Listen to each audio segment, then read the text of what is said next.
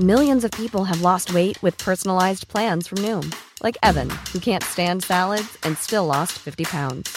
Salads, generally, for most people, are the easy button, right? For me, that wasn't an option. I never really was a salad guy. That's just not who I am. But Noom worked for me. Get your personalized plan today at Noom.com. Real Noom user compensated to provide their story. In four weeks, the typical Noom user can expect to lose one to two pounds per week. Individual results may vary.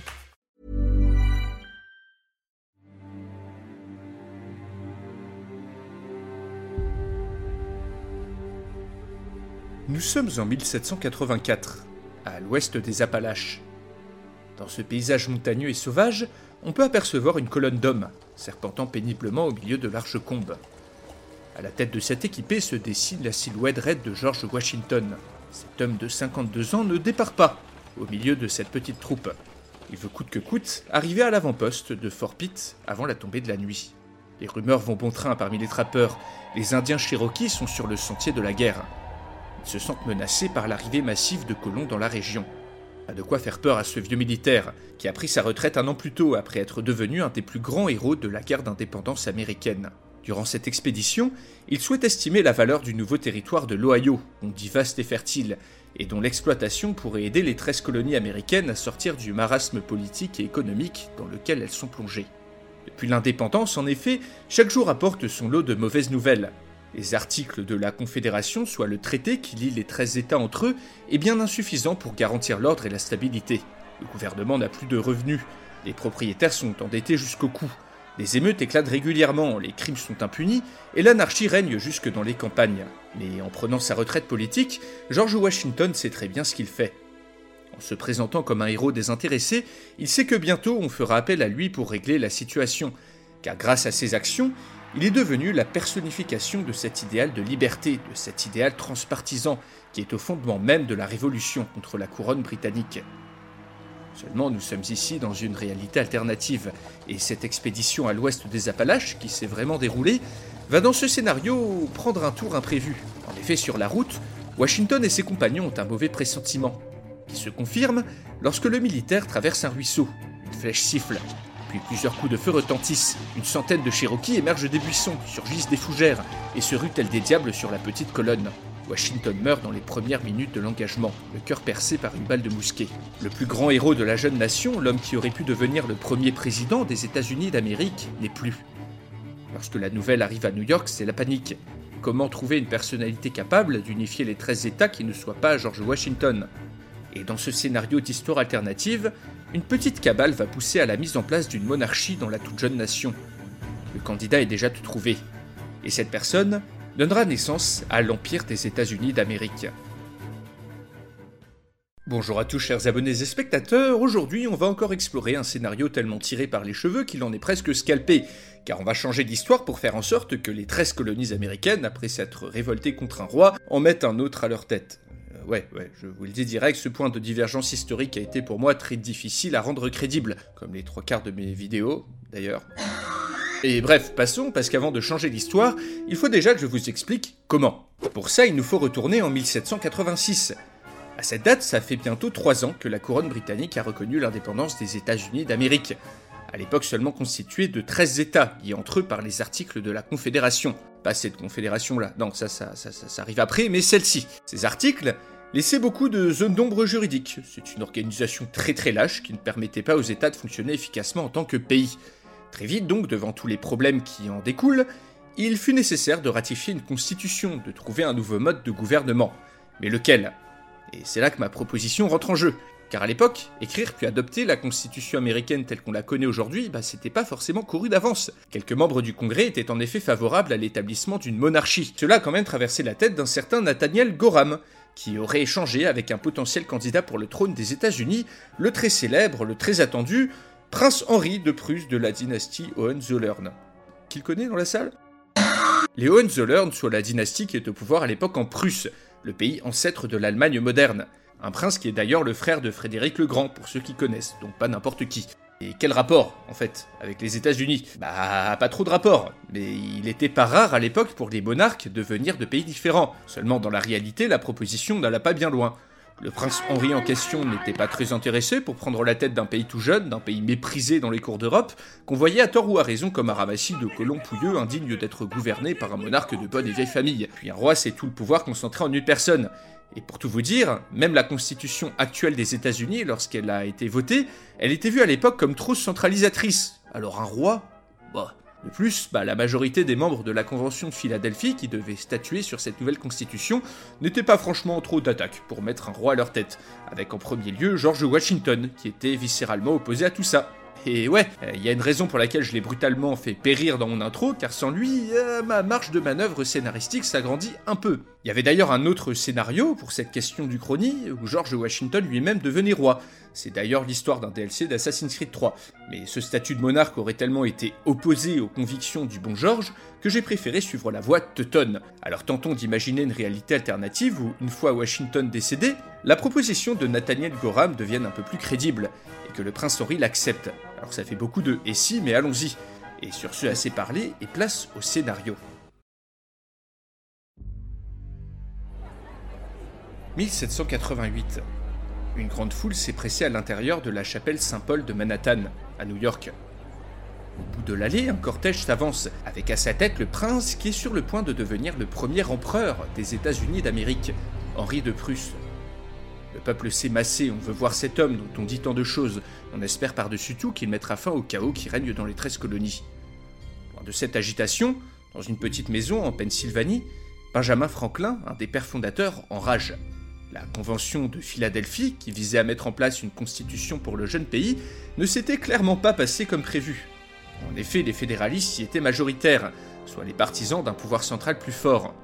Et parmi eux, un nouveau courant avait pris de l'importance suite à la mort de George Washington. Avec la disparition du seul homme capable de rassembler au-delà des divisions partisanes, les monarchistes, menés par Nathaniel Gorham, avaient proposé qu'on établisse une royauté, une monarchie constitutionnelle, un mode de gouvernement assez similaire à ce que proposaient avant les fédéralistes, soit la mise en place d'un congrès, d'un sénat, mais avec le pouvoir exécutif tenu non pas par un président, ni même par un roi, un titre qui avait d'ailleurs mauvaise presse auprès du peuple, mais par un empereur. Candidat était tout trouvé, et était d'ailleurs présent à cette convention. Henri de Prusse, qui avait fini par venir à New York sous la pression de son frère. Celui-ci, le roi de Prusse, Frédéric le Grand, avait intercepté ses communications avec Nathaniel Gorham, et l'avait poussé à accepter, afin de contrarier les intérêts britanniques et de répandre leur lignée au-delà de l'Atlantique. Le choix de cet homme n'était pas si fantasque qu'il y paraissait. Henri de Prusse est un militaire brillant, invaincu, mais également protestant, il parle anglais couramment, il vient d'une vieille famille, les Hohenzollern, qui disposent d'une grande légitimité auprès des cours d'Europe, ce qui pourrait permettre aux jeunes États-Unis de parler d'égal à égal avec ses partenaires et ses ennemis. De plus, cela permettrait d'apporter une stabilité politique bienvenue. Les débats avaient été féroces. Benjamin Franklin avait argué que cette nouvelle monarchie n'apporterait que la tyrannie, et avait fait remarquer à juste titre que le prince Henri n'avait toujours pas d'héritier, et ses positions étaient désormais minoritaires. Les membres de la Convention de Philadelphie en avaient marre du chaos, et une majorité confortable d'entre eux s'était laissé convaincre par les arguments des monarchistes. Des compromis avaient été faits pour apaiser l'opposition. L'empereur ne serait pas le premier d'une dynastie, mais désignerait son successeur que le Congrès serait à même de valider. En gros, Henri de Prusse deviendrait une sorte de président à vie, soumis à de nombreux contre-pouvoirs, un symbole transpartisan d'une monarchie élective fédéraliste. La Constitution n'avait pas été adoptée à l'unanimité. Les délégués des États comme la Virginie ou la Géorgie avaient menacé de quitter la Confédération, mais la décision fut prise malgré tout. Et Henri de Prusse était devenu le premier empereur des États-Unis d'Amérique. Les opposants à la monarchie étaient désormais au pied du mur. Se dirigeait-on tout droit vers une guerre civile? Les quatre premières années de règne de l'empereur Henri Ier avaient été pour le moins agitées. La proclamation de l'Empire avait été reçue de manière circonspecte en Europe. On se demandait quelle mouche avait piqué les Américains. Mais dans les cours royales, on se félicitait que la finalité de cette révolution républicaine ait été l'instauration d'une monarchie. Dans certains milieux, dans les clubs de discussion réunissant les gens éclairés, ce dénouement avait représenté une stupéfaction totale. Pour certains, les idéaux de liberté et de démocratie portés par la révolution américaine avaient été trahis par une poignée d'opportunistes. D'autres s'étaient résignés, et s'étaient dit que toute révolution ne pourrait que mener à l'instauration d'un autre roi. En France, lors des tout débuts de la Révolution, l'échec de l'expérience américaine avait grandement changé le cours des choses. Dans les événements qui avaient suivi la prise de la Bastille et la déclaration des droits de l'homme et du citoyen, c'étaient les partisans de la mise en place d'une monarchie constitutionnelle qui l'avaient emporté sur les partisans de la République. Regardez ce qu'a donné la Révolution en Amérique. Regardez ce qu'a donné l'expérience républicaine, si ce n'est le chaos suivi du rétablissement d'une monarchie, disait-on à l'Assemblée nationale. La Révolution française était donc restée limitée par l'influence des modérés dirigés par Mirabeau, dont les arguments étaient légitimés par l'exemple américain. La France n'était donc jamais devenue une république et avait basculé dans une monarchie constitutionnelle. Louis XVI ne s'était jamais enfui, la Révolution ne s'était pas radicalisée, et il avait décidé de s'accommoder de la situation, protégé dans ses prérogatives par une assemblée bien plus favorable à sa cause. L'Europe venait de s'éviter plus d'une décennie de conflits incessants, mais l'expérience monarchique aux États-Unis avait bien failli tourner court. En 1792, plusieurs États de l'Union avaient menacé de faire sécession, voire dans le cas de la Virginie, avaient demandé Millions of people have lost weight with personalized plans from Noom, like Evan, who can't stand salads and still lost 50 pounds. Salads, generally, for most people, are the easy button, right? For me, that wasn't an option. I never really was a salad guy. That's just not who I am. But Noom worked for me. Get your personalized plan today at Noom.com. Real Noom user compensated to provide their story. In four weeks, the typical Noom user can expect to lose one to two pounds per week. Individual results may vary. I'm Sandra, and I'm just the professional your small business was looking for. But you didn't hire me because you didn't use LinkedIn jobs. LinkedIn has professionals you can't find anywhere else, including those who aren't actively looking for a new job but might be open to the perfect role, like me. In a given month, over 70% of LinkedIn users don't visit other leading job sites. So if you're not looking on LinkedIn, you'll miss out on great candidates like Sandra. Start hiring professionals like a professional. Post your free job on linkedin.com/achieve today. De réintégrer le Commonwealth, l'empire colonial anglais. Quel comble Si nous devons avoir un roi, disaient les élus virginiens, autant que ce soit un roi légitime. Ainsi, la première guerre civile américaine avait éclaté, qui fut aussi brève qu'intense. Les quatre États révoltés, désorganisés, n'avaient eu à opposer que des milices face à l'armée régulière de l'empereur Henri Ier, construite deux ans auparavant sur le modèle prussien. Les irréguliers s'étaient fait étrier par les armées impériales. Henri, qui avait déjà commandé des dizaines de milliers d'hommes à la bataille durant la guerre de Sept Ans, n'avait fait qu'une bouchée des révoltés. Un an plus tard avait été signé un traité de paix. Le nouvel empereur s'attache désormais à étendre l'autorité de l'État dans la mesure du possible, mais surtout à structurer la conquête de l'Ouest américain.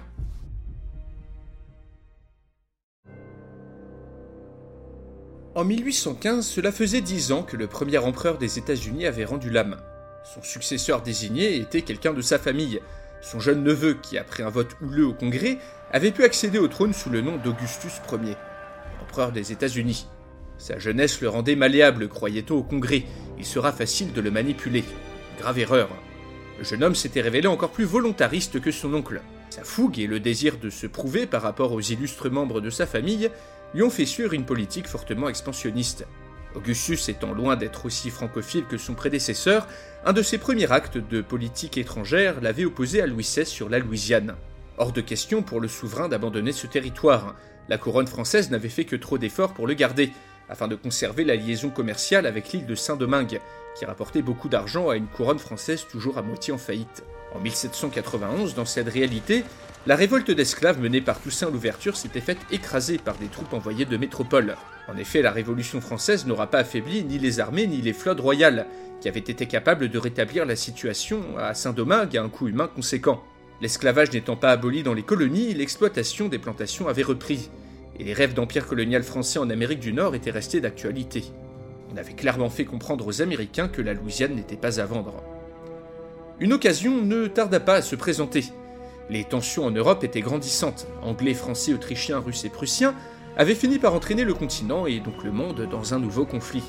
Les armées royales françaises, commandées par un maréchal du nom de Bonaparte, avaient rencontré de grands succès contre la Prusse, mais l'argent manquait toujours, et le peuple affamé demandait sans cesse de nouvelles réformes.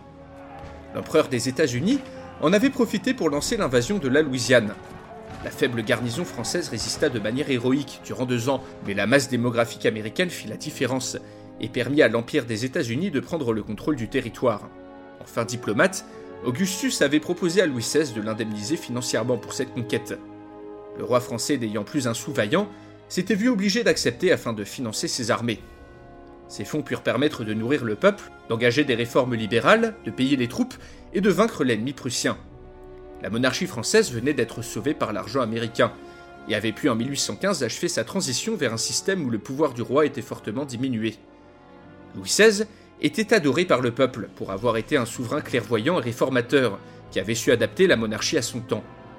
L'opposition républicaine avait été discréditée. À l'étranger, la Prusse avait été brisée et le système monarchique n'avait jamais été remis en question.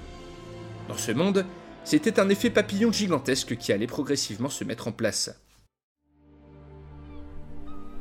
Les yeux remplis d'un émerveillement contenu, le docteur Rudolf Weinstock, un fier natif de Bavière, vit apparaître au loin la silhouette d'Ellis Island. Le projet de sa vie était sur le point de s'accomplir. Il allait enfin pouvoir rejoindre son fils sur le nouveau continent. Dans le navire surchargé qui les menait vers les États-Unis, se mêlait une foule bigarrée de candidats à l'immigration. Pas d'Irlandais, pas de Français dans ce navire, non mais quasi exclusivement des Allemands, ainsi que quelques Scandinaves et Néerlandais. Cette petite foule serait triée à l'arrivée sur l'île entre germanique et non germanique. La politique d'immigration de l'Empire des États-Unis était très stricte à ce sujet. Depuis plus de 70 ans, les empereurs qui s'étaient succédés à la tête des États-Unis avaient favorisé une immigration germanique. Le contexte s'y prêtait bien, dans cette réalité, Napoléon Bonaparte était resté aux ordres du roi. Il n'avait donc pas combattu dans les guerres qui auraient pu mener à l'unification de l'Allemagne et de l'Italie. La monarchie française avait pu se réformer dans cette réalité, à la dure, et le pays était resté la plus grande puissance continentale, écrasant les ambitions prussiennes. L'Empire russe malmenait l'Empire d'Autriche et étendait sans cesse son influence en Europe centrale. Le monde germanique était donc plus que jamais divisé et bridé par de grandes puissances extérieures. Avec l'établissement de la monarchie aux États-Unis et avec une révolution française bien différente, le nationalisme en Europe avait été grandement freiné, et le continent s'était figé dans un certain immobilisme qui faisait fuir de nombreuses personnes de l'autre côté de l'océan. Ainsi, les plus fervents nationalistes préféraient prendre la mer vers de nouveaux horizons. Ils se disaient que l'Empire des États-Unis était un Eldorado, un pays industrialisé, protestant, rigoureux, avec pourtant une forte liberté d'entreprendre ainsi qu'une liberté d'expression inédite par rapport aux standards européens. De nouvelles villes au nom allemand fleurissaient à l'ouest, des bourgades au nom doux et harmonieux, telles que Neue-Kreuzberg ou Westenhauptstadt. Ces villes se peuplaient de ces immigrés venus en nombre d'Europe, fuyant un monde germanique en pleine décomposition. Depuis 1850 et les tragiques événements de la Seconde Guerre civile américaine, les immigrés anglo-saxons, irlandais et français privilégiaient d'autres destinations. Cette Seconde Guerre civile avait commencé lorsque la question de l'esclavage avait été mise sur le tapis. L'opinion mondiale tendait vers l'abolitionnisme, L'empereur de l'époque, Albert Ier, qui se voyait en souverain éclairé, avait voulu décréter donc l'abolition de l'esclavage, ce qui avait fait enrager les grands planteurs du Sud. Les tensions étaient au plus haut et bien sûr un conflit éclata. Le Sud ainsi qu'une partie des territoires à l'Ouest firent sécession. La France et le Royaume-Uni, ne voulant pas manquer l'occasion de prendre leur revanche, avaient soutenu cette rébellion, discrètement bien sûr, car l'opinion publique était contre l'esclavage, mais ce soutien fut déterminant. Après quatre ans de conflit, l'empereur Albert Ier n'avait eu d'autre choix que d'accepter la partition de son territoire. Le Sud devint indépendant, formant une fédération d'États dirigée par un roi, une sorte de monarchie esclavagiste. La France et le Royaume-Uni imposèrent tout de même leurs conditions. Ils ne reconnaîtraient le nouveau pays et ne feraient du commerce avec lui que si l'esclavage était aboli. Un compromis fut finalement trouvé. On affranchit les Noirs pour les faire passer d'un statut d'esclave à un statut de serf, comme dans l'Empire russe. Des hommes en théorie libres, mais liés par un contrat à des terres, et ne pouvant donc pas les quitter. Ce changement mit fin à la traite, mais pas à l'exploitation des anciens esclaves. Suite à cette défaite humiliante, l'empereur Albert Ier avait abdiqué sans désigner de successeur. Pour la première fois depuis l'établissement de l'Empire, le Congrès eut à la charge de désigner lui-même un candidat à la succession pensa tout d'abord à aller chercher d'autres membres de la famille Hohenzollern, mais le dépeçage progressif de l'Allemagne, ainsi que l'affaiblissement de la Prusse avaient grandement fait perdre du prestige à cette ancienne famille. Ce fut finalement un roturier qui eut la faveur du Congrès. Un immigré allemand de deuxième génération, un politicien nommé Philippe Schnorr, qui fut couronné en 1890 sous le nom de Philippe Ier. Ce vétéran était tenant d'une ligne politique fortement germanophile, dans la continuité de ses prédécesseurs. Pour ce Prussien de cœur, le peuple allemand avait raté son rendez-vous avec l'histoire. Son futur ne se situait pas en Europe, où les grandes puissances en empêchaient l'unification. De plus, les descendants d'immigrés anglais historiquement favorables à l'établissement d'une république étaient maintenant considérés par le nouvel empereur ainsi que par la majorité des germano-américains avec méfiance. Ainsi furent votées les premières lois d'immigration du pays, qui favorisaient grandement la venue de personnes de tout le monde germanophone. Un siècle d'empereurs prussiens avait fait du parti pro-allemand une majorité au Congrès, ce qui reflétait également l'évolution démographique du pays depuis 1850. En 1914, les immigrés allemands étaient largement plus nombreux que les autres nationalités et faisaient plus d'enfants. Ils furent bientôt majoritaires dans de nombreuses villes, cessant d'apprendre l'anglais, restant entre eux et important leur culture et leur tradition. L'arrivée d'une population germanique et protestante, des gens industrieux, appliqués, pétris de bonnes valeurs, était désormais devenue pour Philippe Ier la priorité pour peupler et centraliser les vastes territoires de l'Ouest. En 1870, à la faveur d'un énième conflit entre la France et le Royaume-Uni, l'Empire des États-Unis avait pu prendre sa revanche, en armant et soutenant une révolte indépendantiste au Canada. Après plusieurs années, celle-ci avait fini par venir à bout de la résistance des Anglais, et le Canada avait pu prendre son indépendance. Une nouvelle guerre civile déchira aussitôt le nouveau pays, et quelques années plus tard, c'est le Québec qui prit son indépendance. L'Amérique du Nord était désormais morcelée. Un Canada anglo-saxon, un Québec francophone, des États-Unis de plus en plus germaniques, puis au sud du continent, les anciennes colonies espagnoles, qui avaient également pris leur indépendance et qui avaient formé divers royaumes et empires sur le modèle des États-Unis. Sur le nouveau continent, pas de république, avec l'échec de la Révolution américaine, la mise en place d'une monarchie plus ou moins libérale était désormais le modèle sur lequel tout s'accordait. Le docteur Rudolf Weinstock contempla avec fierté la misérable assemblée entassée sur son navire. Des Bavarois comme lui, des Prussiens, des Saxons, des gens venus de Lotharingie, de Bohême, d'Autriche, tous de bons Allemands et de bons protestants. Bon, il y avait quelques catholiques, mais on s'en accommoderait. Le docteur n'était pas un bigot. D'ailleurs, son fils lui avait demandé la permission, par lettre, d'épouser une catholique, une certaine Rose Elizabeth Fitzgerald, qui avait repoussé les avances d'un certain Kennedy, un Irlandais, pour se marier avec son fils, avec un homme de descendance allemande. Une décision fort sage, à l'heure où les États-Unis ne faisaient que se germaniser d'année en année. La vague à l'âme, le docteur Weinstock repensa aux vertes prairies de sa Bavière natale, qu'il ne reverrait peut-être jamais. Mais il y avait tout à construire ici. Et avec le soutien de l'empereur des États-Unis, Rudolf était persuadé que l'unification allemande allait se faire en Amérique.